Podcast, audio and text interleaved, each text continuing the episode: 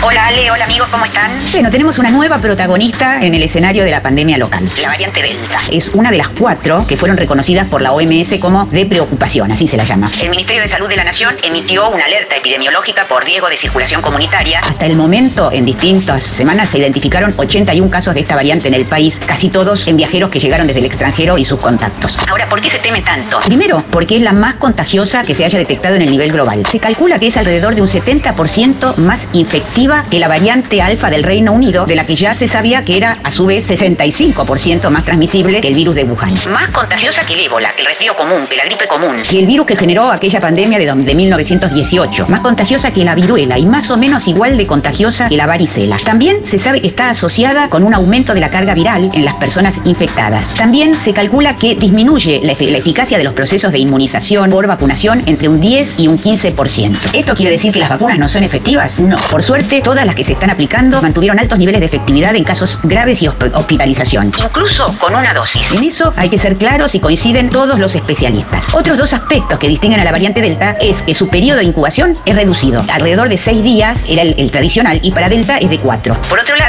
evidencia indirecta muestra que el periodo infectivo es mayor. Esto no es un buen dato. Un estudio en China vio que seguía detectándose el virus variante Delta durante 18 días, mucho más que el periodo promedio que era de alrededor de unos 13. Y por último, si bien, como decíamos, las vacunas protegen contra los casos graves, datos preliminares de un documento del CDC que dieron a conocer el Washington Post y el New York Times hace unos días, hacen temer, por supuesto, todas estas cosas hay que confirmarlas, pero es un primer indicio de que las vacunas no serían tan eficientes en prevenir la infección. Es decir, que individuos vacunados y no vacunados se infectarían más o menos igual, con lo cual la estrategia de vacunación, si bien protegería de los casos graves y reduce la mortalidad, no impediría la circulación del virus. Mientras los especialistas están discutiendo si ya hay o no circulación comunitaria de Delta en la Argentina, estos viajeros que llegaron infectados y no cumplieron con el aislamiento obligatorio causaron brotes como el de Córdoba, donde ya hay alrededor de mil personas aisladas en un intento desesperado por frenar su ingreso en el país. Es importante, importantísimo que las personas que llegan al país desde el extranjero cumplan con el aislamiento de una semana y se realicen los test indicados, especialmente al séptimo día, una PCR, para descartar que estén infectados y puedan propagar, ya sea el virus de Wuhan o cualquiera de sus variantes, particularmente la Delta. Es por el bien de todos.